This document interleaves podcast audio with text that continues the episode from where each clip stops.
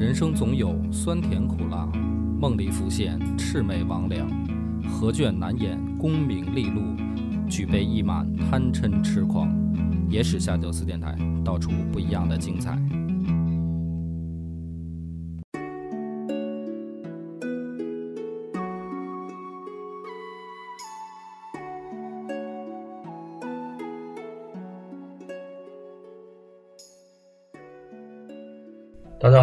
收听《野史下酒》，我是主播恶把波。我是广斌，哎，今天这一集呢，程小娘同志出差了 啊，因为上一回我们俩聊了蜀汉的，就是家族，嗯然后留了个扣儿，说后面大家想听这个东吴的呢，还是想听司马氏的这个背后的家族？嗯然后张小娘说她想听司马氏的，然后她出差了，所以今天呢，跟广斌我们赶紧先把这个东吴的录了，嗯也正好啊，这因为这是我最喜欢的这个对三国里边的势力。你是一直喜欢吴国，东吴呢，实际上真正的他在就是等于江南立足啊，嗯，是依靠的本土氏族。对，那么也就是说，我们现在呢叫苏州，嗯三国时期呢实际上是叫吴郡。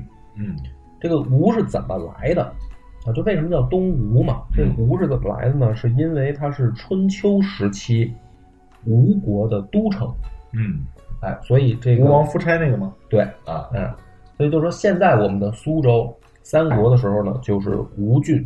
嗯从古到三国时期，其实吴这个地方的重要性就一直都在。嗯那么它本身呢，就本土出现了四大家族嗯啊，这四大家族就是土生土长的吴郡的四大家族，分别呢是陆、朱、顾、张嗯，这都很熟了啊四。大家族。我们喜欢东吴的，我反正觉得可能是熟，但是不喜欢的可能就觉得不熟。基本上这一听东吴的丞相都是从这里出来的。哎，差不多，嗯嗯，就是他们四家呢被合称为吴中四姓。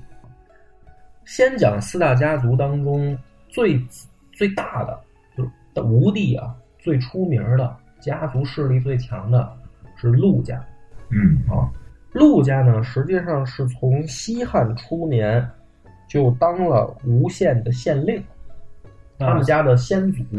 那就是在刘邦的那个年那个那个年代。没错，嗯没错，就是刘邦那个时代，他们家有一个老爷子叫陆烈，嗯陆烈呢就来到了吴县当县令，然后从这时开始，他因为在这儿当官儿，他就把自己的家族迁到吴县来了，然后呢就一直在吴县生根发芽。那么到了东汉光武帝的时候，就刘秀的时候，老陆家已经有人做到了朝中的尚书令。那也很大的官儿。哎，就是相当于行政的一把手长官了，对，东汉时期的啊。那么这个也是说明陆家从一个地方的怎么说呢？地方的小的豪族啊，小土豪，正式进入了士族的行列，就等于在东汉刘秀，刘秀可是东汉的开国皇帝时期。就是他在东汉开头的时候，他们家已经步入士族行列了。那这个家族整体来看啊，在西汉这个年代还是蒸蒸日上，对他就是一直是在往上走。嗯，因为什么呢？就是现在大家觉得说，上有天堂，下有苏杭，是一个繁华富贵之地。但是呢，在汉代的时候，吴郡啊，或者说吴县，它还是属于老少边穷地区。对，那还是得说河南。哎，对对对，河南才是真正的政治、经济、文化中心。对然后到这个苏州嘛，它已经是老少边穷地区了。所以呢，在这个情况下，尽管陆家已经步入了说朝中这个大员的行列，但是呢，相对于中原士族来说，还是啊、怎么说呢？没有那么举足轻重，就不如比如说咱们之前老谈起的颍川氏族啊，对甚至它比荆襄氏族可能还要低一头啊，因为它这个地方并不处于所谓的什么政治中心，也不处于说交通要道，对，在汉朝时期，金乡氏族相当于长江上游、中上游。对，就现在的湖北地区嘛。对，嗯，那么一直到了东汉末年，这个家族里边出了一个响当当的硬骨头。这个老爷子呢叫陆康，时任这个庐江太守。但当时呢，实际上天下已经大乱了，很多地方从州牧到刺史到郡守，已经不服从中央管辖了。而这位庐江太守陆康，还不断的向朝廷提供赋税，就是把钱啊收来往中央送，并且呢向中央输送人才，也就是所谓的举孝廉，把人才推荐给朝廷。但这个时候呢，皇帝已经没有办法去怎么说呢？去啊，他的这个能力啊，已经没有办法出首都了。嗯所以呢，尽管陆康忠心耿耿，但是只能给他封一个将军的名号，就实实封是做不到的了。嗯而在这个情况下呢，庐江实际上已经被袁术盯上了。袁术这个家伙呢，在当时可以说是所有军阀当中实力排第一的。嗯就我们当时看《三国演义》的时候呢，总以为袁绍是第一，嗯，对？吧？而且就是关东群雄会盟的时候，他还是他是盟主主嘛。对，但是实际上呢，这个从历史的真相上来说嘛，就是我们去真的查史料，再去对比地图，你可以发现，实际上最强的是袁术。从强来说，第一个地盘大，第二个是兵强马壮，他富富裕，就是从这个层面上来说，他比袁绍还强。那么他盯庐江，实际上就是有意把版图再向南扩展了。而这个时候，坚守庐江的太守陆康就没把袁术放在眼里，他认为袁术是逆贼，嗯，陆康是忠于汉室。因为袁术那会儿要称帝，那会儿还没还没到称帝啊。称帝都已经是那个江东都已经被孙策拿下，就是我们去看以为江东是单独的势力吗？嗯，对吧？但其实不是，孙策打下江东以后，江东在名义上归属的是袁术，就是为什么我说他地盘最大？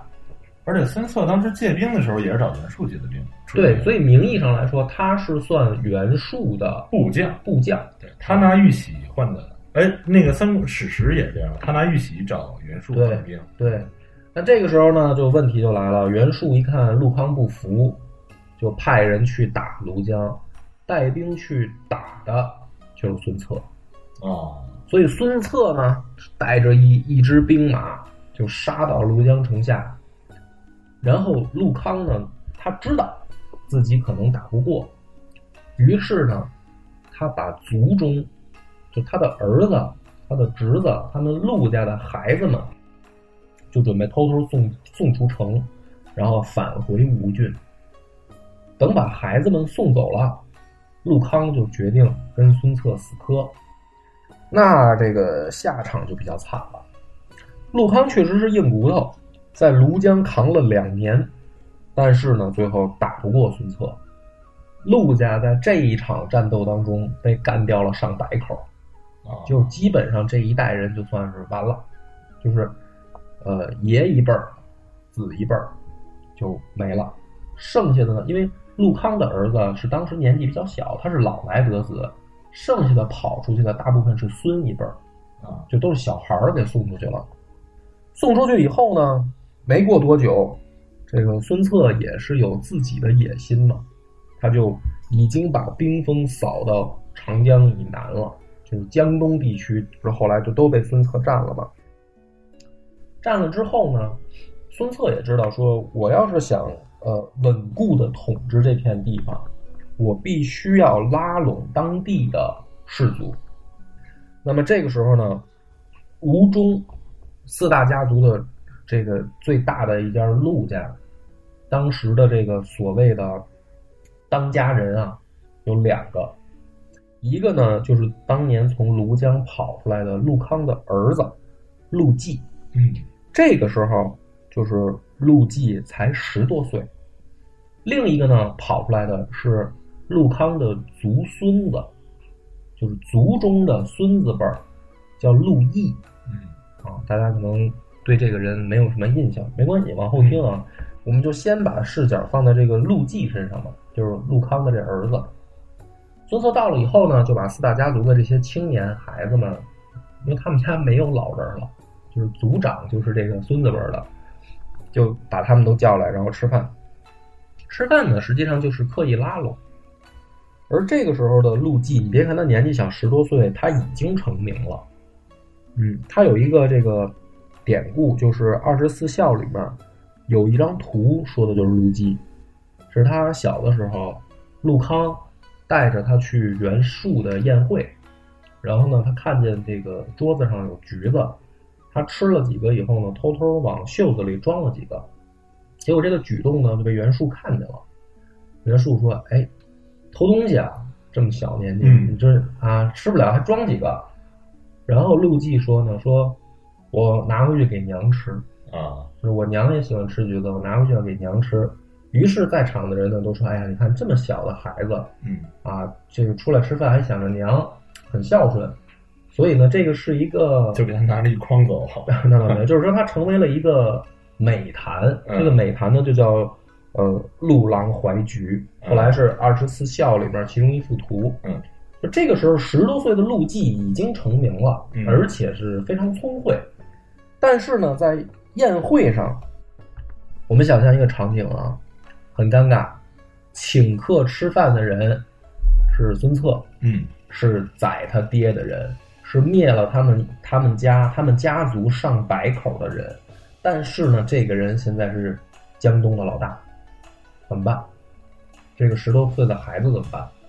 因为他的一举一动，就决定了陆家接下来的命运。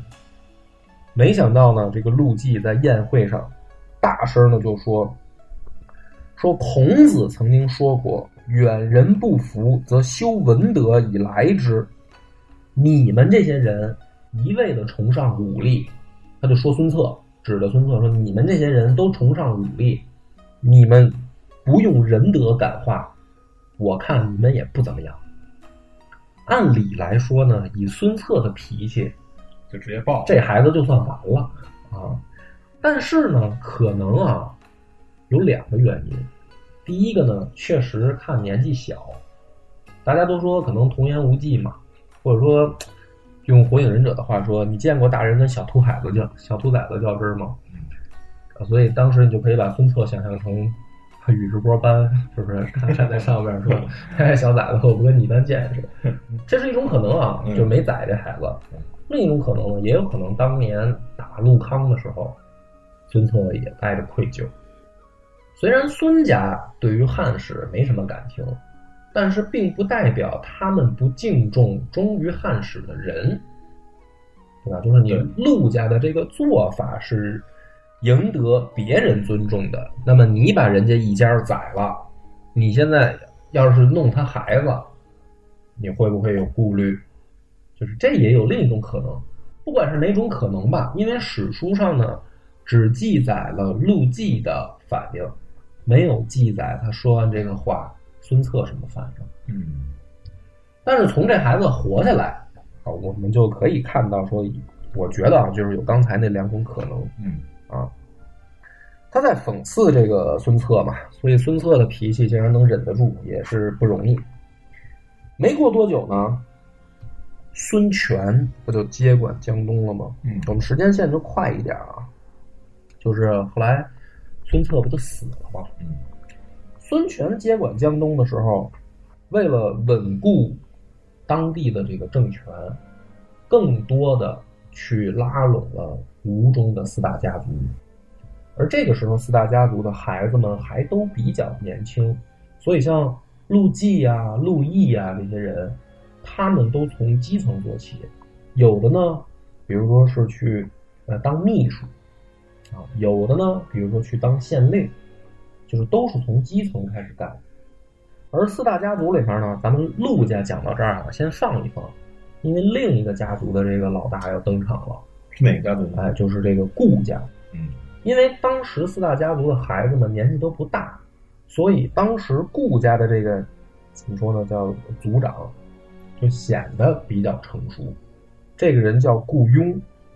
这个顾雍为什么呃我们要开开始讲他呢？就是在四大家族以孙权掌权以后，除了年纪小，就是其他三家除了年纪小以外，顾雍名气还大。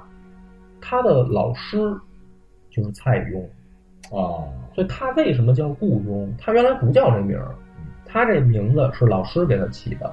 在汉代的时候，蔡邕的那个邕和顾雍的那个邕经常相通使用，嗯所以就是老师把自己的这个名字给了学生，所以这个家伙叫顾雍。而蔡邕呢是当时的大儒，是名门，就是属于博士生导师吧，啊中原地区有名的博士生导师，对，带出来的徒弟。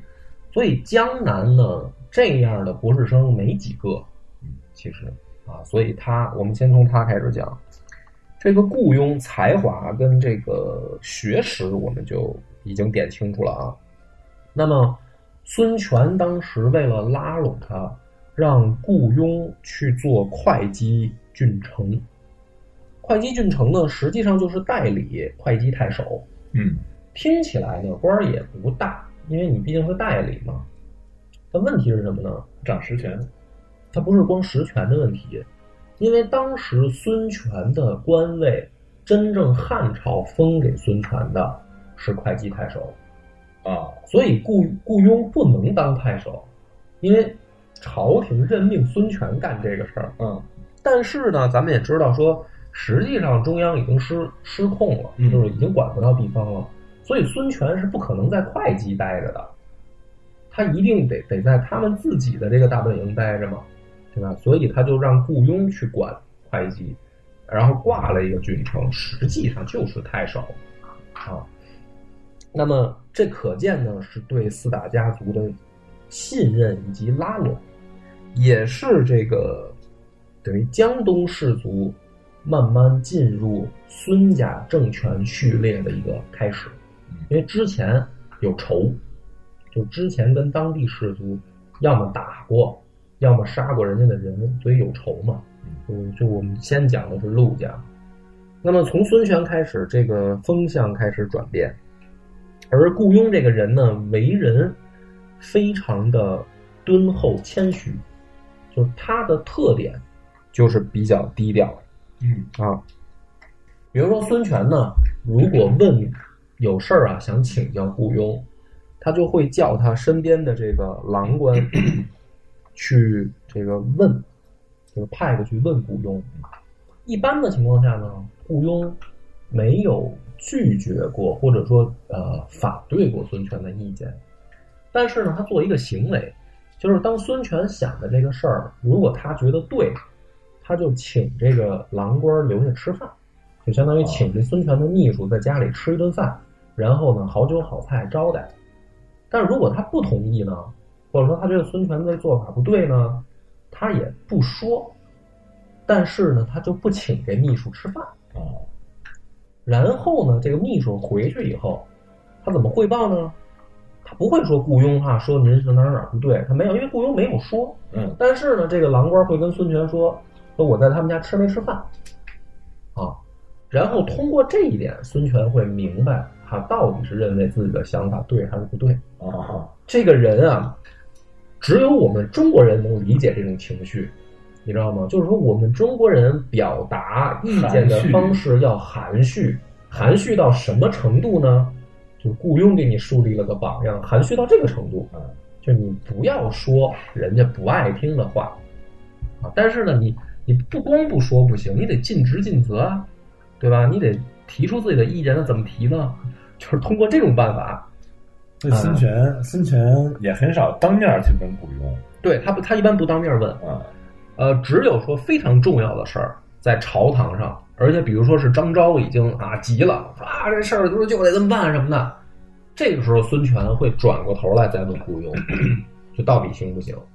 所以呢，雇佣特逗，孙权有一句话评价他，说故君不言，言必有重。就一般雇佣在朝堂上是不说话的，但凡他开口，一定是大事儿。而且雇佣只要说话了，一定能说到重点上，啊，就不像领导身边有的那个人见过那种开会吧，哎，我说两句，实际上他妈说十句八句是夸领导，剩下两句他妈都是片儿汤话。这这太多了。这种人都是比比皆是吧？啊，那每公司都是，啊，每每公司都有这种货嘛，啊，就是有一部分人就靠这个为生，对，你知道吧？所以雇佣跟他们就正好相反，就是人家要么就不说话，哎，你非让我说，我就说点真东西。所以呢，这个孙权对他的评价很高嘛，像这个“故君不言，言必有重嗯，”，按理来说应该不错吧？但是，也有个问题，什么问题呢？孙权呢，他毕竟年轻嘛，啊，就是好喝酒，然后呢好开 party。你就看东吴老开这种宴会，嗯，然后呢，在宴会上呢，雇佣凯这样，啊，放不开，他放不开，他也不喝酒，然后呢，他他也不爱跟人家就是这个酒场什么，就是咱们称兄道弟啊，今天开心啊什么的。孙权年轻啊，他就喜欢这个。结果雇佣坐那儿拉个脸，也不说话，也不喝酒。所以呢，孙权又给他一个评价，说故宫在座，使人不乐。就是说你啊，确实咱上班开会呢，有需要你这样的同志，但是咱下班了，咱搞这个团建的时候，你就有点招人烦了。哎，这就是雇佣的形象。他不但自己如此，他家教也十分森严，就他对他们家的子侄辈儿啊，甚至因为他后来年纪也大了，对孙子辈儿他也这么要求。这里面呢也有一个故事，就说后来啊，这个雇佣的孙子，这个顾谭，顾谭呢有一次也是在宴会上，他们是祖孙三代都参加孙权举办的宴会，然后顾谭呢就喝大了，喝大了以后呢就站起来，在孙权面前跳了一曲，嗯，啊，我开始蹦迪，现现场踩点儿。孙权呢没说什么，啊，觉得因为孙权本身就这么一性格，就是好热闹。结果呢，这个回家以后，这个雇佣就把顾谭叫过来，就把孙子叫过来嘛，劈头盖脸臭骂一顿，说你这个家伙呢，就叫世恩忘敬。怎么讲呢？就说现在咱们主公呢，这个照顾咱们老顾家，嗯，哎，对咱们家比较信任，对咱们家好，你呢就无所顾忌，仗着主公宠幸咱们家，哎，你就在宴会上就怎么着这个放浪形骸啊？那你这样的做法会将来给我们家带来灭顶之灾，就是严厉的骂了一下这孙子。但是，大家会觉得说，哎，爷爷骂孙子嘛，这也没啥可奇怪的嘛。但是你要知道，顾谭当时的官儿已经当到了选曹尚书，用这用现在的话说，这个就是国家的组织部部长，啊，已经很高的官了。非常高的官，就是一个高官在家里面啊，让爷爷指着鼻子训，然后罚他什么呢？面壁了俩小时，对着墙就跪下面壁去。你今天做的不对，这就是顾家的家教，家教如此，很严，对，非常严格。所以呢，这个顾家的家风就留下了这个谦逊低调的这个美谈，这也是老顾家能在朝中如此之稳的一个秘诀，嗯就家风如此。那么再加上什么呢？实际上，孙权有意提拔自己的队伍，所以呢，比如说啊，在军事上特意提拔鲁肃，为什么呢？为了制衡周瑜。那么在内政上就特意提拔雇佣，为了制衡张昭。嗯因为周瑜和张昭是孙策留下的老臣，对吧？虽然周瑜年纪也不算大吧，嗯但是就毕竟是他哥的这个班底，孙权有意的就提拔自己的班底，在这个情况下，顾家呢就可以说更往上走一层楼。有一个最显著的代表就是，当后来这个吴国建国了，啊，但这个时候孙权还没称帝嘛，他就建国了嘛。建国以后呢，大家都以为，因为你可以设丞相了，大家都以为应该是张昭，张昭，嗯啊，但实际上呢，一开始第一个找了一个叫孙绍的，实际上在史书上记载的不多，因为很快这个家伙就死了。其实就说明孙权当时呢，丞相这个位置他不想给外人，嗯不管你是怀四集团的，你还是这个江东几这个嗯这个吴中这个四大家族的，嗯他其实是不想分给外人。但孙绍很快就死了以后，大家觉得，哎，这回该轮到张昭了吧？结果这个东吴的第二任丞相是顾雍，啊，就没给张昭，所以这个老顾家呢，可以说是在东吴阵营里边儿当之无愧的第一士族，就是他在吴中已经成为第一世族了。这个丞相一当就是十九年，嗯所以东吴的丞相其实是顾雍，啊大家都以为说啊，这不是东吴要按照这个怎么说呢？掰着手指头数，应该是周瑜、鲁肃、吕蒙、陆逊。那看的那是那个叫什么？他看的是军政，啊军政，对然后而且是个人，对他管的是军事啊。但实际上你要看内政，那还得看，因为人东吴是有丞相之位的。对，第二位丞相是顾雍，一干十九年，所以这个这个顾家地位很稳。很稳，非常稳啊。因为顾雍呢娶的是陆康的闺女，然后他的儿子顾绍和陆绩年龄相仿，所以我们就是用他们家的姻亲关系和这个年龄，我们可以看到这个大概的年龄分层了。于是呢，这就有一个问题，就是这个吴中四大家族的第二大家族，这不就等于超越第一大家族了吗？那为什么孙权不用老陆家的人呢？是没能力吗？还是说年纪太小？好像都不是，因为陆绩在当时才名很大，就是说不好听一点啊，呃，已经仅次于顾雍了。就是他才才华也好，什么这个呃人的这个人魅力都很高，除了年轻一点。但是孙权呢，就偏偏不用他，而且呢是把陆绩扔到了玉林当太守。玉林是咱们现在的哪儿呢？就是广西壮族自治区。啊，那会儿还属于比较偏远的地儿。那对啊，那你想那会儿连苏州都算老上边穷地区，所以这个这个广西壮族自治区这一带呢，就属于更加的偏僻、嗯蛮荒。嗯啊，那这个为什么要把陆绩扔在这儿呢？就是因为老陆家就不服，他们就不服孙家，就这仇就没解。嗯你别看你现在是东吴的老大，你们老孙家上来了，我们表面上臣服，但是实际上心里面带着恨。所以陆绩作为陆家的掌门人，他心里不服。孙权也看得很明白。孙权很清楚这一切，于是孙权就把他扔到这个老巢边穷地区。陆绩呢，这哥们儿也挺逗，他呢也不在意，反正我也不想伺候你。于是呢，醉心于天文、历法和数学，也就是说，陆绩啊，这个老陆家的这这位掌门人是一科学家。嗯他呢，他这辈子啊研究了有三个这个集大成的怎么说呢著作。第一个是他完成了混天图的绘制，我们可以理解为那个时代的宇宙的这个星象图。嗯啊第二个是他注释了《易经》，而且呢还给《太玄经》也做了注。这三个玩意儿啊，反正都比较高深，嗯，我就放到现在呢，我也看不懂。就不是一般知识分子能了解。嗯，对，就是它里面既有数学，也有这个所谓的玄学啊。反正这我呢是看不懂。据说陆绩研究这玩意儿研究到什么程度呢？他能预测，啊就是他能预测要发生什么事儿。啊，他最准的流传下来的是他预测了两件事儿。哪两件呢？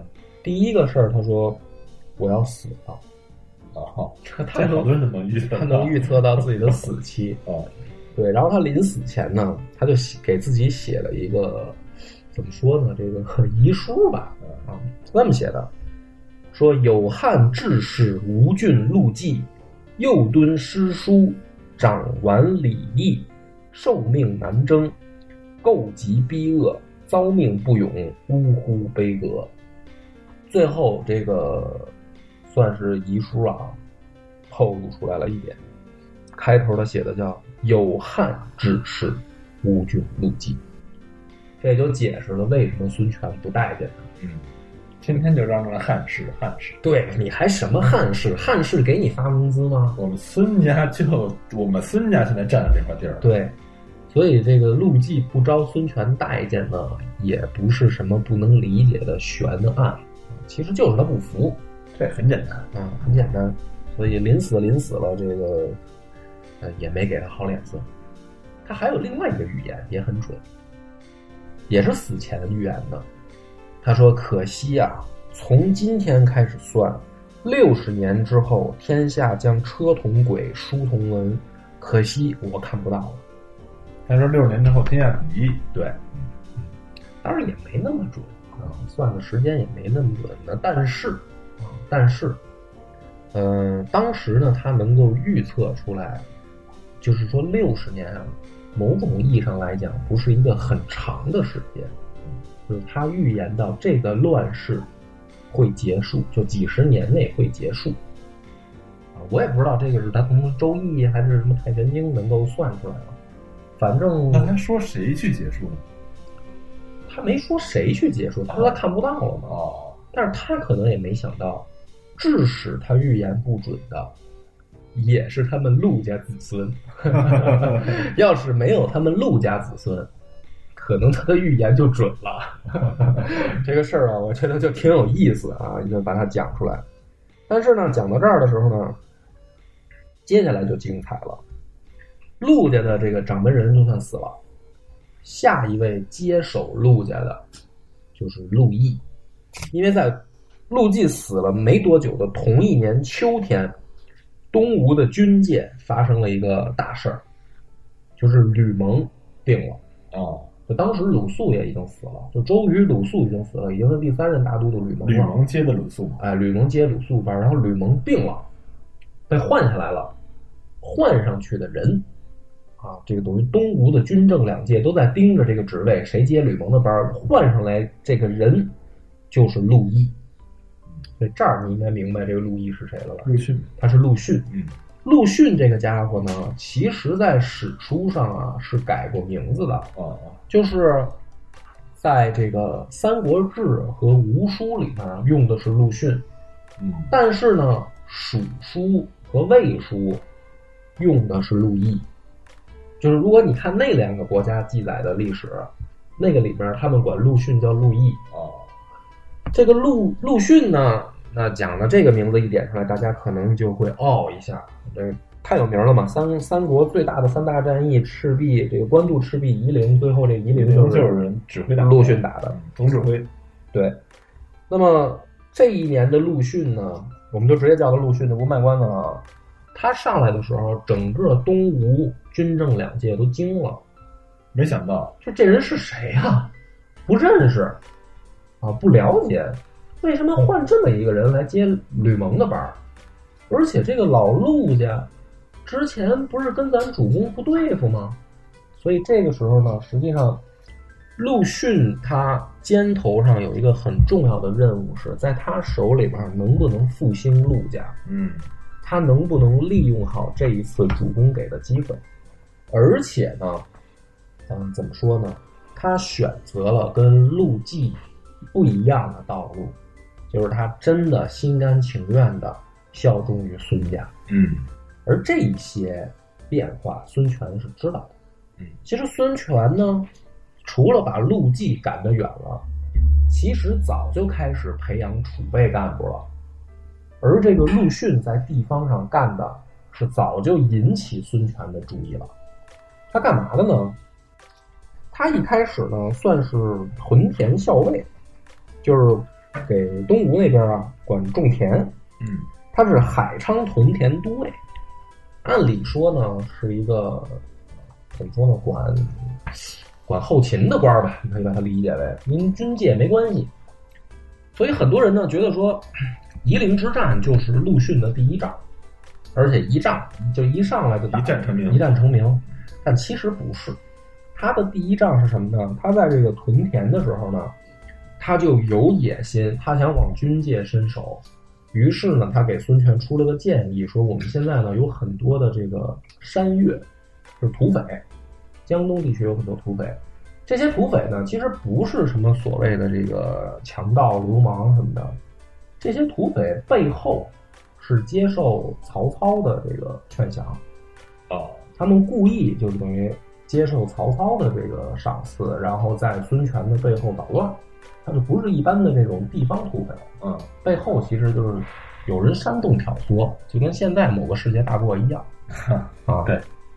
那么陆逊呢就说：“说我这儿屯田啊，我可以顺手帮你把这帮人都收拾了。”孙权就说：“那你要想弄，你就弄啊，我也我也不不反对，对吧？但是呢，我也没有办法给你更多的士兵，这你自己想办法。”于是，在这个情况下呢，陆逊在当地就杀山贼啊，他的部队越打越多，反向还给孙权提供兵源，就这个能力就显现出来了嘛，对对吧？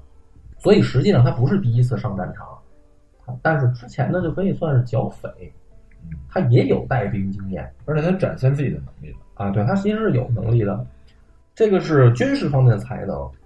内政和人情世故上呢，首先他屯田呢这个粮食增产，这个就是内政的才能嘛。嗯，另外还有一个特别能说明他才能的事儿呢，就是他在这个屯田的时候啊，这个有人告他状，这个告他状的人呢，叫是会稽太守，叫淳于氏，就跑去跟孙权就说，嗯，说这个陆逊啊，扰民有数啊，当地老百姓被他骚扰的够呛。没过多久呢，等于陆逊也去建业，要向孙权汇报。结果呢，孙权就问他说：“哎，你觉得这个会稽太守淳于氏怎么样啊？”陆逊说：“好官儿啊，嗯，这是个好官儿，哎，这个主公应该重用。”哎，这孙权就很疑惑，就说：“你知道淳于氏可说你不好了吗？”陆逊说：“我知道啊。”孙权说：“那你还夸他？”陆逊说：“那他呢？作为会稽太守，他是管当地的这个行政官员。从他的角度讲，他就是觉得我扰民，因为我征兵嘛，嗯，因为我要打土匪嘛，所以那肯定就是他觉得我扰民。那是因为他站的角度跟我不一样，所以呢，他提出了他的职位正确的判断和他认为公正的判断，我觉得他就是好官儿。那至于我呢，就是说我跟他站的角度不一样嘛。孙权一听呢，哈哈大笑，是个聪明人。对，就等于记住这个人了。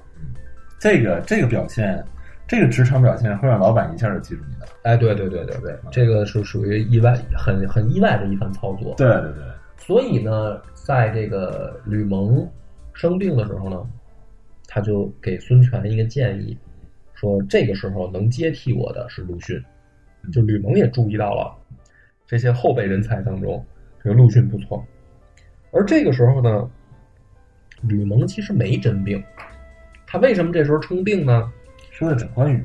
哎，对，他的目标是关羽，因为也在那一年，关羽是斩庞德，是抓于禁，你知道吧？这个威震华夏。威震华夏啊，这个名儿可出大了啊，吓得这个曹操想迁都，所以呢，这个东吴这时候就商量说，这个关羽啊不傻，他北伐嘛，他北伐的时候，他荆州留的兵不少，防着咱呢。怎么能让他掉以轻心，把他后边这个部队都也派去跟那一块一块往北走呢？他们就想了这么一个招，就等于把军界的这个大佬吕蒙给换下来，然后换上一个大家都没听说过的陆逊。所以关羽一听说这个东吴军界一把手病了，换上来一陆逊，哈哈大笑。这东吴算是没人了。嗯，没过多久呢，就接着这个陆逊的书信了。书信里面写的呢，那就更谦虚了。陆逊就自称说：“我是一个书生，说我书生书迟，田所不堪。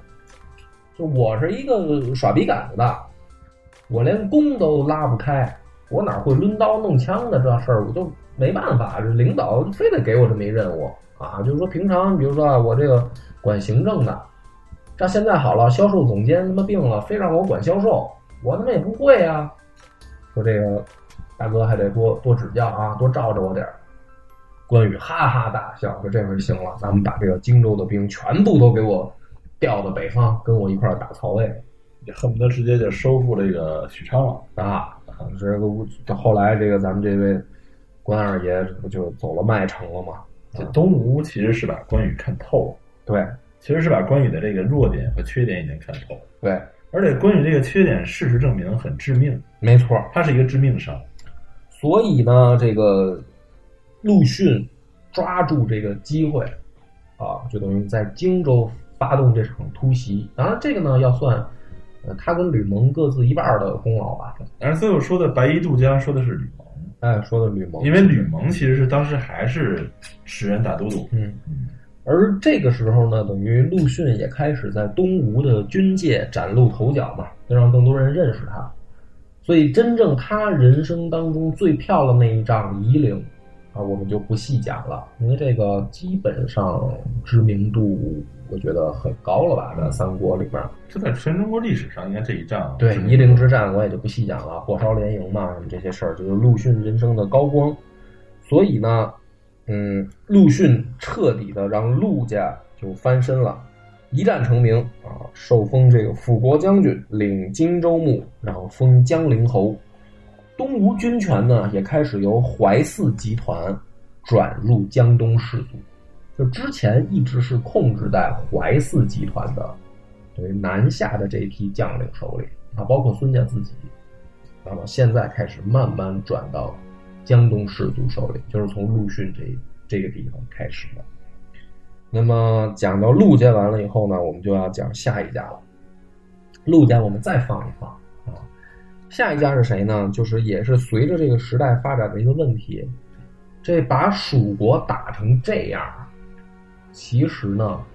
不是东吴最后希望的结果，因为他们想的是什么呢？我占了荆州，然后我们一块儿对付最强大的敌人曹操，哦，不是，这个时候已经是曹丕了，嗯啊，就对付曹魏。可是没想到夷陵之战呢，打的蜀国元气大伤，而且这个仇啊结的是太深，就等于蜀国的年轻后辈将领。很多，而且是来自荆州集团的，因为巴蜀地区本土士族不愿意东征，对，就今后的北伐，他们也是阻力。真正最想从巴蜀地区杀出去的这批荆州籍官员，而还是年轻武将，就很多这个储备干部，这一仗跟着刘备就都报销了。嗯，所以这个仇呢结得太深。这个时候，东吴最大的问题就是怎么办？怎么缓和外交关系？因为如果你不解决这个事儿，我们就要独自面对曹魏和蜀国两方面的压力。嗯，曹魏是马上就会打我，蜀国是可能缓个五年八年的。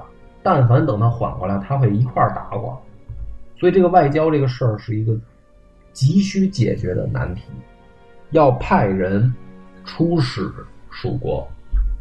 因为蜀国已经跟他断绝来往，嗯，蜀国刘备回白帝城没多久就死了，这仇太深啊。这个时候，蜀国内部是没有人能做出这种逆天举动，说先帝这个尸骨未寒，咱们跟东吴恢复邦交吧。这没人敢这么做，这能被蜀国的文臣用唾沫淹死，对，都骂死。就尽管诸葛亮他也他也不敢，他也不敢这么做，所以这个时候必须要由东吴派出使者出使。而且还得修复这个关系，但是东吴这边这会儿可不知道蜀国的态度，对他们他也不知道诸葛亮的态度，他们不知道，对，啊其实他们心里没底，这里边是有信息差的，对，而且而且诸葛亮不能代表整个蜀汉集团的态度啊，也许他自己希望我们应该联合，但是他并不能左右整个蜀汉集团啊，所以怎么办呢？这个出使这个重任交给谁了呢？就交给了。老张家的掌门人，这个人叫张温，嗯啊，这个三国里面有两个张温啊，一个是被董卓宰那个，另一个就是这个吴中四大家族的这个张温。这个张温呢，从小就天赋异禀，而且容貌俊朗，你就可以把他想象为那种天之骄子吧，啊，就老天爷非常不公平的造了这么一个人。他呢接了这个任务。时年三十二岁，孙权钦点张温出使，因为知道他有能力、有才气。果不其然，张温就顺利的完成了这一次外交任务，把关系跟这个蜀国就修复了。而且张温和诸葛亮两个人，我现在讲的是历史啊，你不要看《三国演义》，嗯因为《三国演义》里面在张温出使这一段的时候有点丑化他。嗯啊，因为《三国演义》是向着蜀汉的，像是蜀汉的，就是他去蜀汉被人家臭了一顿那种感觉嘛。就是你不要看《三国演义》，实际上在历史里边，他算是出色的完成外交任务，嗯而且跟诸葛亮建立了一个非常好的关系。就诸葛亮也很欣赏他，他也很欣赏诸葛亮。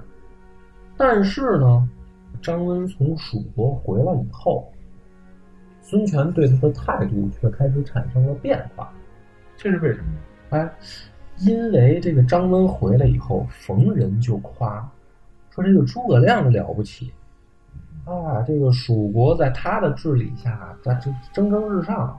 诸葛亮这个人有才能啊，一通夸，有点这种就是当时叫崇洋媚外，对对对对对，说好听点儿叫英雄相惜，说不好听一点儿，你这怎么胳膊肘儿往外拐啊？啊，你怎么这是夸夸？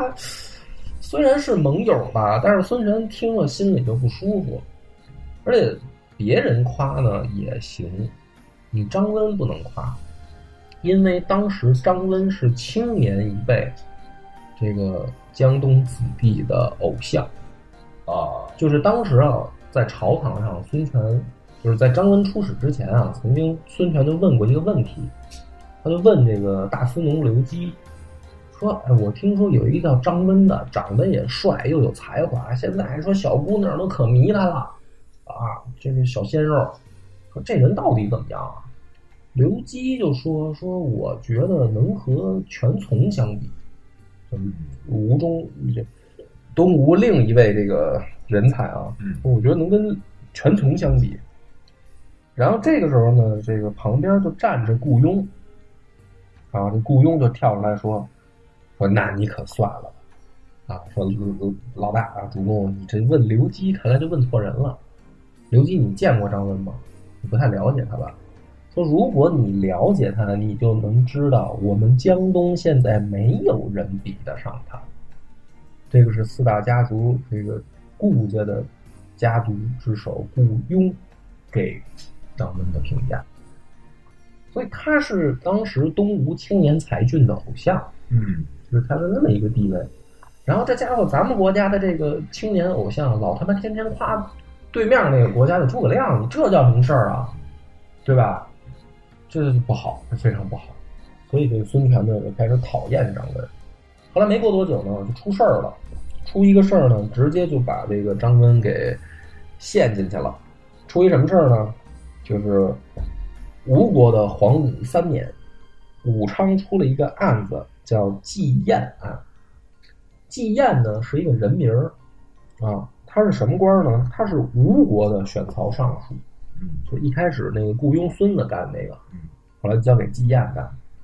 季彦上任以后呢，他主要就调查了一个地方，就叫三蜀。三蜀呢，分别是五官、左和右，就五官属、左属、右蜀。这三蜀的长官呢，分别是中郎将，比如五官中郎将，就曹丕啊，之前干那个了，，嗯，五官中郎将、左中郎和右中郎将。那么中郎将下面设立大大小小的郎官很多，这个三蜀合称啊为东吴的储备干部摇篮，就是他们是一个专门蓄这个后备干部的地方。这些就是青年才俊呢，先进三蜀当郎官，官位虽然不大，但是将来晋升的都快，这是一个预备队。嗯所以呢，这个地方大部分都是察举来的江东各大家族的子弟。好了，现在呢，季彦啊来当选曹尚书了，他就管人事嘛，他就发现我们的这个预备干部里面啊很多是走关系来的，就是并非真才实学考核。所以季彦一上任呢，说我要搞一个考试，所有的咱们这个三蜀里的郎官都来参加考试。结果这一考下来，刷下去了十分之九，就是百分之九十的人被季彦给刷下去了，不合格。于是呢，朝中震动，就是所有的这个世家大族的这个举报信啊，就都扔到孙权这儿来了。对，因为你伤害了这些家族的利益。对呀、这是我们将来家族的希望啊！这你结果你给刷下来，百分之九十的不合格，就跑到孙权那儿告状。孙权脸上也挂不住了，就是我们国家的预备干部百分之九十不合格，你让我这大王脸往哪搁？嗯，就是太丢人了。所以实际上什么呢？季彦，你说他对不对呢？可能是挺正直的啊，但是他的做法太猛烈了。嗯，就是从政，尤其是你可能对，但是你不能这么猛。于是呢，这个季燕就被下狱了，给关起来了。关起来，后来没过多久，季燕就在狱中自杀了，嗯因为他觉得他做的对。嗯实际上，我也觉得他做的是有问题的。但实际上，这个事儿按说，嗯嗯，是季燕的问题啊，对吧？可惜呢，季彦是张温选拔上来的，哦，所以孙权这么练的了。对，本来就对张温不满意，这回可好了啊！这季彦的事儿出了，他就把张温也拎过来，然后呢就说他，因为张温的确跟季彦一起弹劾过孙绍，就是第一任第一任丞相，就是早死那位，他们俩一块儿弹劾过丞相，还逼的这个孙绍跑去找孙权辞职。于是这个时候，孙权终于抓着机会了，说：“小 Z，你可是让我逮着一个收拾你的机会吧？”就给张温定了三条罪状。哪三条啊？第一条说你党同伐异，就是你联合季彦啊，你们党同伐异。第二个说你以私废公，就是你就想提拔自己人。第三个说你曾经在领兵的时候贻误战机。你按理说这个事儿你当时怎么不说呀？对吧？你是说白了就是凑合嘛。我也不知道为什么古人都喜欢凑个三。啊，这 挺奇怪的。反正就以这三条，最后的结果是什么呢？就把张温给免职了。张温被免职了以后，其实东吴上下挺震惊的。消息传到西蜀，诸葛亮也很震惊。诸葛亮就没想明白，这有两点啊，孙权这个事儿做的就很突兀。哪两点？第一个是以诸葛亮的角度，他见过张温，他知道这人有才能，就是有才能的人，为什么你不用？这可能是第一个诸葛亮觉得很突兀的。第二个是，咱们两国建交，你可是派他来了，好家伙，回去没多久你给他撸了，那他跟我说的算不算数啊？就是你顾不顾咱们两国的这个关系啊？你撸他，所以诸葛亮也很吃惊，马上就派人打听，就东吴官场到底发生什么事儿了啊？后来诸葛亮呢，听到这个来龙去脉以后啊，就叹了口气。他怎么说？诸葛亮就说：“这个不能做官儿也好，做人也好，太耿直。”就是诸葛亮就理解了为什么张温被撸了，因为他作为可能就是比不在东吴政权里的人，他可能看得更清楚。他看清一点什么呢？孙权这个人啊，首先野心可能没有他哥那么大。但是呢，在内对内上是有自己的一个核心特点的，是什么呢？诸葛亮可能看得最清楚，连东吴这帮文臣可能都没看清楚，就是制衡。东吴官场上，你可以发现啊，但凡存活到最后的，混得好的，都是像什么诸葛瑾啊、顾雍啊、陆逊这种。陆逊为什么改名？我怀疑是跟这有关系。逊谦，逊，就是要么是忠厚，要么谦逊。谦逊，这样的人好用，在东吴官场上好用。而你看那个，哼，混的不好的，都是被孙权制衡下去的。所以诸葛亮就发生了发出了这么一个感叹，就是你在东吴当官儿，有才没才不是第一位。哎，就是我们讲到这儿，我们可以把这个四大家族的这个面纱等于都褪去了，就是在东吴怎么当官嘛。还有最后一位，这个是最最摇滚的，就是只剩下老张，呃，不是那个老朱家了啊。老朱家的这个问题呢，也是紧接着时间啊，就是说，你看这个东吴和西蜀不是成功建交了吗？紧接着呢，这个就发生了一件事儿，曹丕发三路大军伐吴，就是三路进攻吴国。这件事儿呢，实际上是发生在夷陵之战后面，就没过多久就爆发了。所以我们不能说这个曹魏呢贻误战机啊，什么看不明白啊什么的。曹魏是做好了充足的准备，渔翁得利了，而且的确动手了。而且这一次三路伐吴之战，首先西路啊大能耐诸葛瑾败给曹真了，没打过人家；东路吕范败给曹休，只有中路获胜了。而中路获胜的这位，就是四大家族当中最后一位朱桓，是朱家的代表人物。那我们还得说啊，吴国有两个朱家，一个呢是丹阳郡朱家，代表人物是朱志啊。后来这个，因为朱志是打从孙坚的时候就跟着老孙家干了，这个是个老人，是这是个老人儿啊。所以老朱家这个朱志他们家，朱志的儿子朱季娶了孙策的闺女，但是他不是吴中四大家族的朱家，这个吴中四大家族的朱家是吴郡朱氏。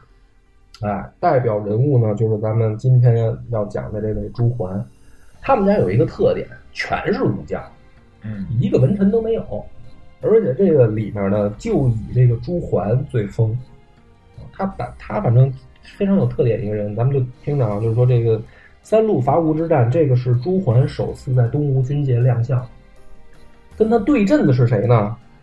就对面曹曹魏的中路军的指挥官。是大司马曹仁，嗯，曹仁是跟着曹操这个时代打出来的大将，啊，这个上阵无数，啊，跟关羽都交过手，对，这属于沙场老将了。曹仁呢，这个不白给，上来就是先使出了调虎离山，就是我们假装进攻 A，实际呢我们要进攻 B。朱桓已经上当了。就已经被调虎离山了，都已经被调开了，才突然反应过来，中计了。而这个时候，朱桓手下只有五千人，就不管从兵力上，还是资历上，还是这个怎么说战机上，都已经完全被曹仁压制了。而这个愣头青呢，这个时候开始啊，就给他手下这五千人开始打鸡血。曹仁儿，大家不用害怕，老东西。老了，啊！你们谁见过他上阵杀人啊？你见过吗？没有吧？都没见过吧？而且我告诉你，他们远远道而来，地形不熟，你别觉得人多，那这都走了好几天了，到这儿来那都是属于强弩之末。他就跟这五千人说：“咱们呢，就杀回去。这一仗呢，这个曹仁啊，有一个儿子叫曹泰，就在军中。”这小子是个愣头青，听说也是这个他们这个曹魏军界刚刚刚想上位的这么一个这个二代，咱们就逮着这小子捏，啊，先诱敌，咱们五千人吗？咱假装打不过，咱往回跑，咱等他把这个曹太引过来，咱就揍他，就属于柿子找软的捏了啊。结果果不其然呢，把这个曹曹太的营寨营寨挑了以后，斩了魏国大将长雕，生擒王双。杀了魏国前锋千一千余人，曹仁呢就惊了，说：“我打了这么多年仗，啊，玩了这么多年鹰，我今天让让鹰叼了眼了。”嗯，朱桓谁呀？没听说过呀，之前没听说过东吴军界有这么一位啊，不是一毛头小子吗？再一看官位，皮将军就是副将，嗯，他还不是这个中路军的什么所谓的指挥官。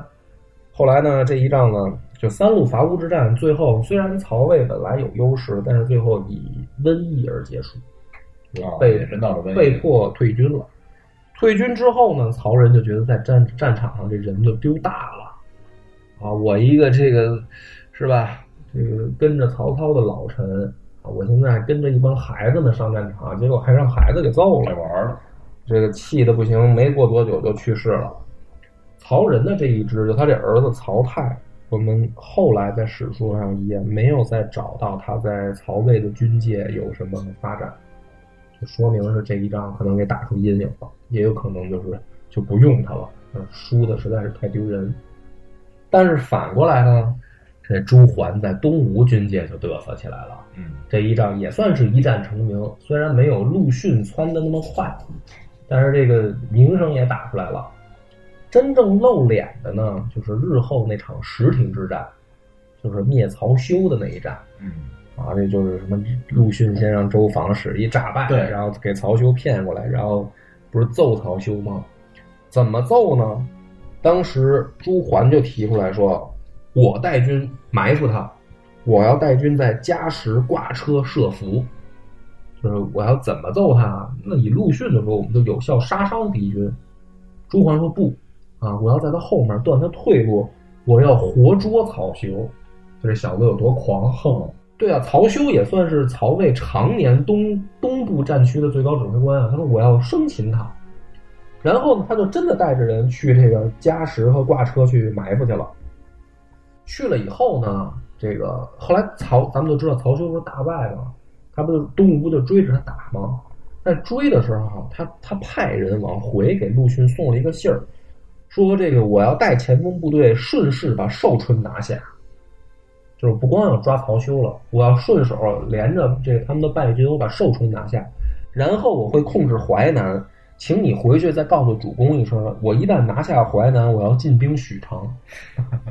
就这孩子打一十亭，就就是属于统一全国都想到了。啊，对对，就是想着就是后面的好多这事儿，他就他就都都开始汇报，嗯，给陆逊吓得赶紧回去跟孙权就说说不行，这孩子要疯，赶紧叫停，是吧？他的这个北伐计划，就是孙权外号孙十万，啊，压根儿就没过过合肥的人，带十万人打不进合肥的人，说这孩子想杀到许昌，孙权说赶紧把他给我叫回来，这孩子要疯，就把这朱桓给拉回来了啊，就这么一个性格。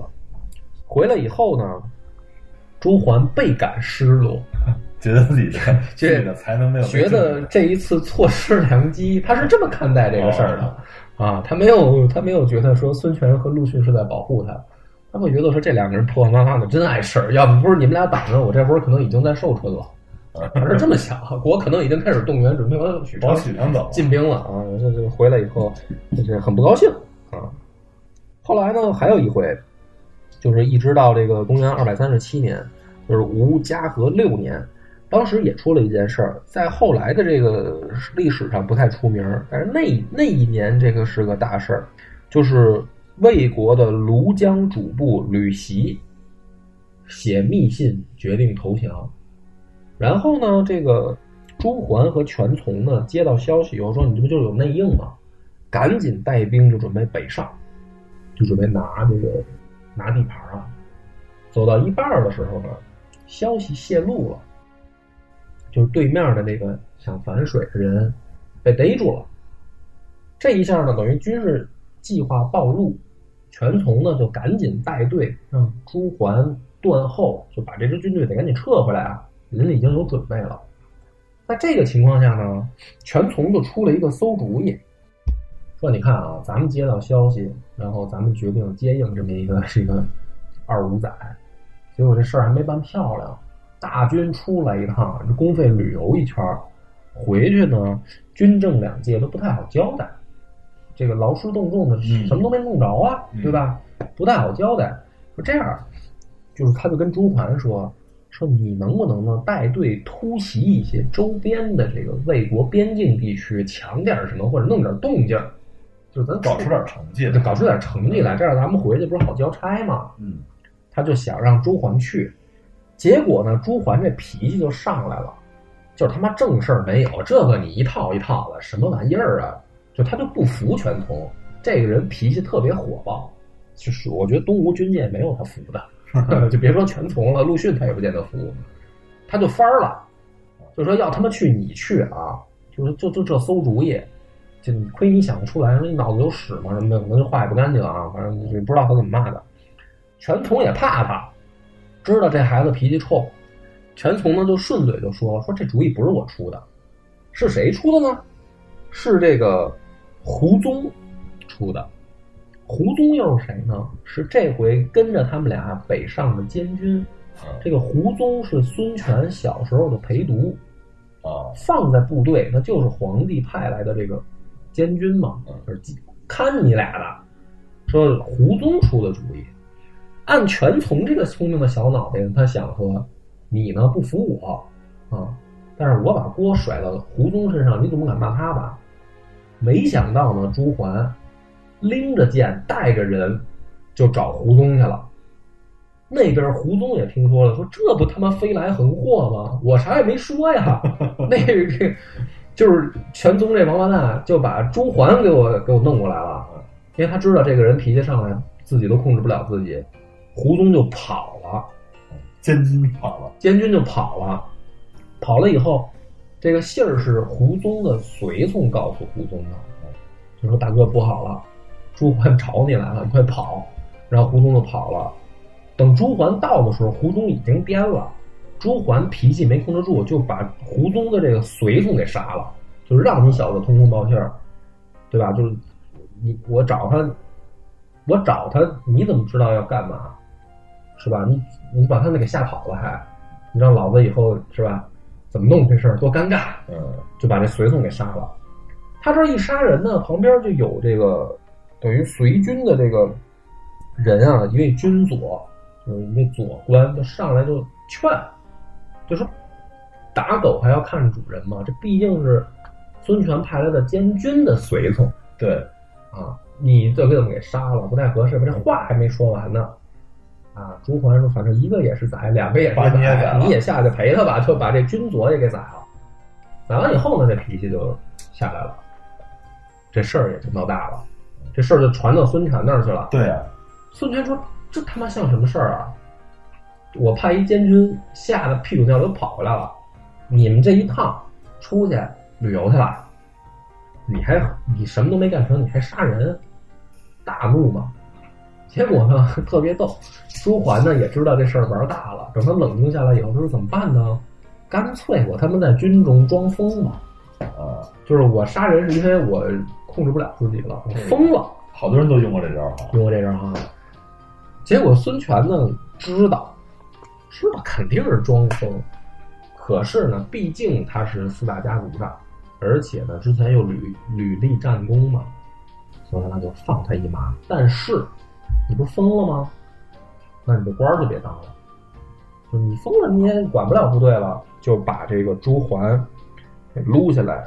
但是他的部队呢，就让朱桓的儿子朱毅接替了。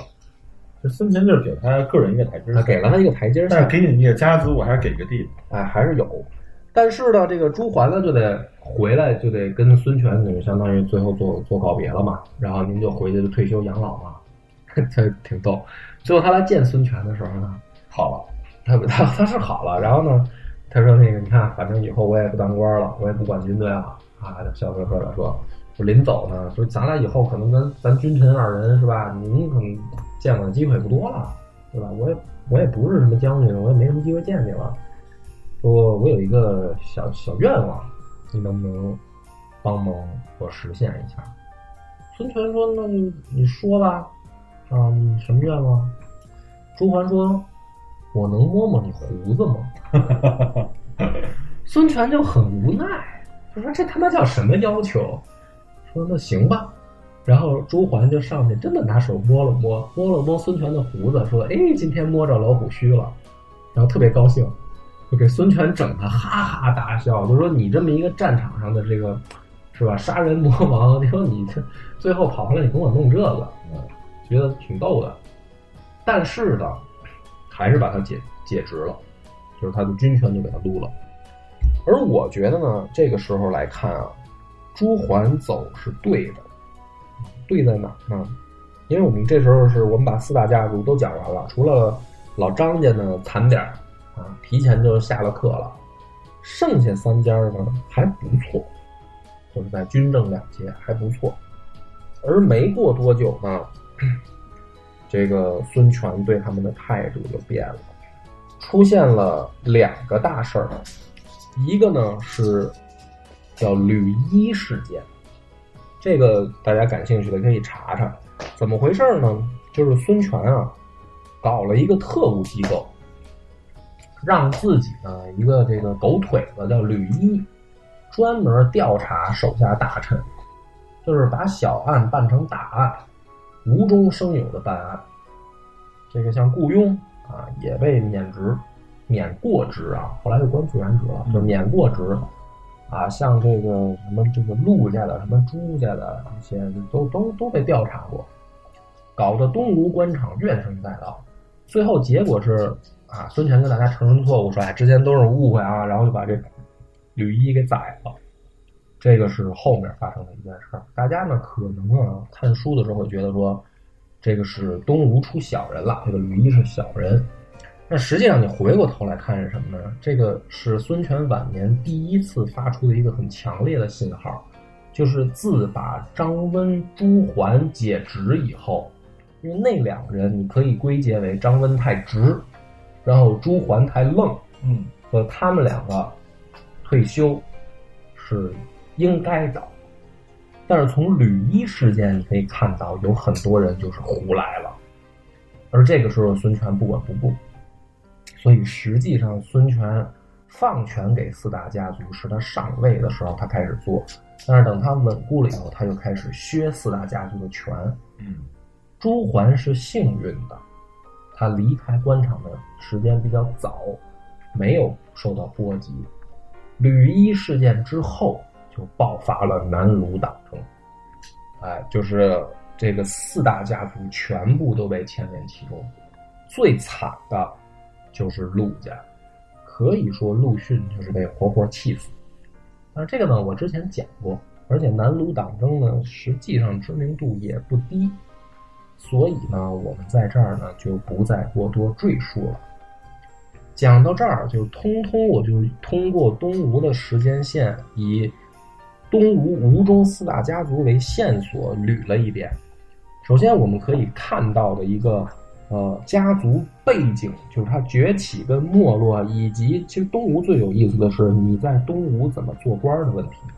嗯，就是孙权是一个特别不好伺候的老板。嗯，相对那两个国家来说啊，孙权特别不好伺候。你不行的时候吧，他非得把你拎不起来，拎起来，非得把你让让你得站队。等你站了队吧，他又要制衡你。但凡这个锋芒毕露点的吧，他整你；脾气硬点、直点的吧，他不喜欢你。他就喜欢这老实巴交的，说话呢也是这个不温不火的啊，他就喜欢这个。但是就算你这样，陆逊已经够做的可以了吧？到最后他还欺负陆逊。但是我觉得孙权也很聪明，嗯，他用人你看用的都很准，嗯，就是不管是雇佣、陆逊、吕蒙。对对吧？还是比较。你看他，包括张温，嗯，就是他在去干这一件大事的时候，他这看人的角度和看人的力度是很准的。对对，这件事能办成，是这个人很聪明，他识人很准。是，那就是说，孙权，呃，原来呢，就是我我咱们原来看《三三国志》也好，《三国演义》的时候，我会想，孙权可能在晚年性情大变。嗯，因为这个人可能那个岁数随着岁数阅阅历增加，他对人会有变化。对。但其实后来我在想一个问题，是吧？呃，就是说孙权像你说的，他在上位的时候一定要借助四大家族，嗯，因为他孙家是外来势力，对，他必须借助本土势力，说白了就是增加自己的税收，嗯，增加自己的财政，嗯，增加自己的军事能力，嗯，对吧？对，因为它是一个暴力暴力，它是一个暴力团体过来直接执政接管接管这个接管这个地区嘛，嗯，那他需要财政，需要需要粮食。需要军需要军队，那他一定要借助当地家族。但是在当地家族扩大的过程中呢，这个粮食税收又会大部分被当地家族去拿走。嗯，家族越做越大，那比如说你你是梁家，我是我是汪家，嗯，那咱们两个家族互相推荐或者互相联姻，嗯，到最后你这边的人是我这边的，你中有我，我中有你，嗯，粮食加粮食税收我们都好多东西我们都能拿走了。嗯，交给国家的或者交给孙家的越来越少，那这又不利于江东，就是孙权那个势力在江东去继续发展。是，它是有它是有限制的。再加上你刚才说，当当时这个比如说医疗条件或者气候啊，可能又产生很多瘟疫，嗯，那这就又是一个影响。那他孙权必然要去制衡。嗯我觉得倒不是说说他的性情古怪或者怎么样，他不是性情古怪，因为大儿子死了嘛。对这个太悲痛，这个是可以理解的。就是一个已经，哎，怎么说呢？经历过一辈子风风雨雨的老人，本来已经做好了这个传位给大儿子一切准备了，结果大儿子光死了。嗯那这个是我之前讲过，就是说孙权的这个心情悲痛是可以理解的，不是说什么所谓的性情大变。而另一个呢，是今天我讲四大家家族要点出来的一个结局，是我们可能也看不到的，就是孙权没有疯到那个程度，因为他临死前最后做了一手人事安排，嗯非常的精明，是我不去研究四大家族，我之前还没发现的一个事儿。他临死前把谁叫到床前了呢？就是陆逊的儿子陆抗，他把陆抗叫到床前，然后说呢，说的很简单，说我跟你父亲之前有许多误会，就是跟陆逊之前有许多误会，实际上就是他妈他欺负人家陆逊嘛，但是他说是误会，然后他说呢，我已经让人把之前的这些记录全都烧掉了。嗯人希望呢，这个就是不要让外人看到。那么言外之意就是说，以后还是要靠你老陆家。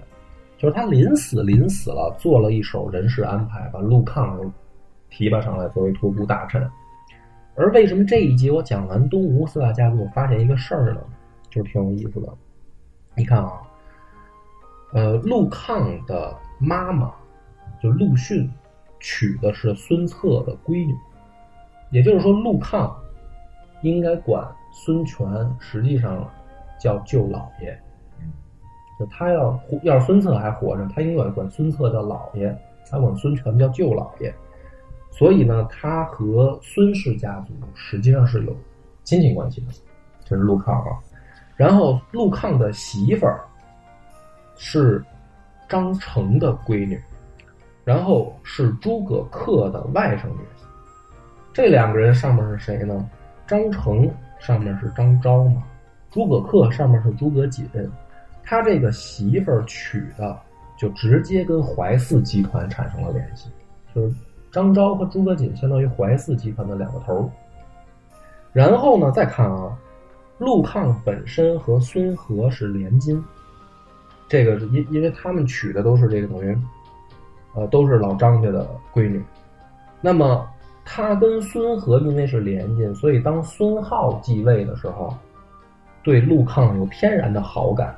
所以孙浩还把自己妹妹嫁给了陆抗的儿子陆景，你就可以发现，实际上陆抗被提拔上来，他本身陆家是江江东吴中四大家族之首，他娶了媳妇儿是能够直接把关系网连到怀四集团，而他本身不管是之前他爹娶了孙策的闺女。还是之后他的儿子会天然得到孙浩的好感。陆抗这个人是唯一能够把江东所有集团联系起来的人。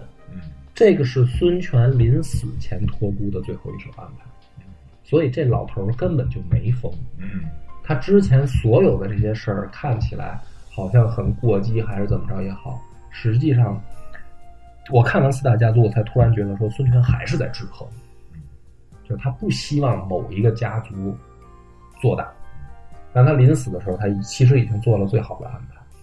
所以果不其然，陆抗为整个江东尽忠职守，而且是什么呢？大家总是以为说这个三国是蜀汉亡了以后，很快这个东吴就亡了嘛，嗯对吧？其实不是，蜀汉亡了以后，东吴因为有陆抗，又撑了接近十九年。就他不是马上亡国，这也是我再回过头来 call back 一下，就是他们家这位先祖陆绩，陆绩不是预言六十年天下一统吗？他就没想到是这个陆逊的儿子陆抗又延续十九年这事，所以说历史真是有时候特别有意思。没有算到自己家的事儿。没有算到自千算万算，没有算到自己家，最后本来是忠于汉室的，结果是忠于了孙氏。但是陆家也可能也没想到，忠于孙氏也没有用，因为最后就是陆逊呃陆抗一死，孙浩就把陆抗的军权分给了陆抗的五个儿子，实际上又是一次分权之后。然后陆抗的五个儿子，老大、老二就是陆彦、陆景战死，最后陆金、陆基、陆云，呃，就是陆基、陆玄，最后去到这个西晋做官。他们最后老陆家已经选择说效忠孙家了，可是最后还是峰回路转，结果又去司马家那做官。嗯，这个就是东吴特别有有意思的一点，就是老陆家想向汉室效忠的时候，结果老孙家出来了；想向老孙家效忠的时候，结果司马家出来了。嗯，总是事与愿违。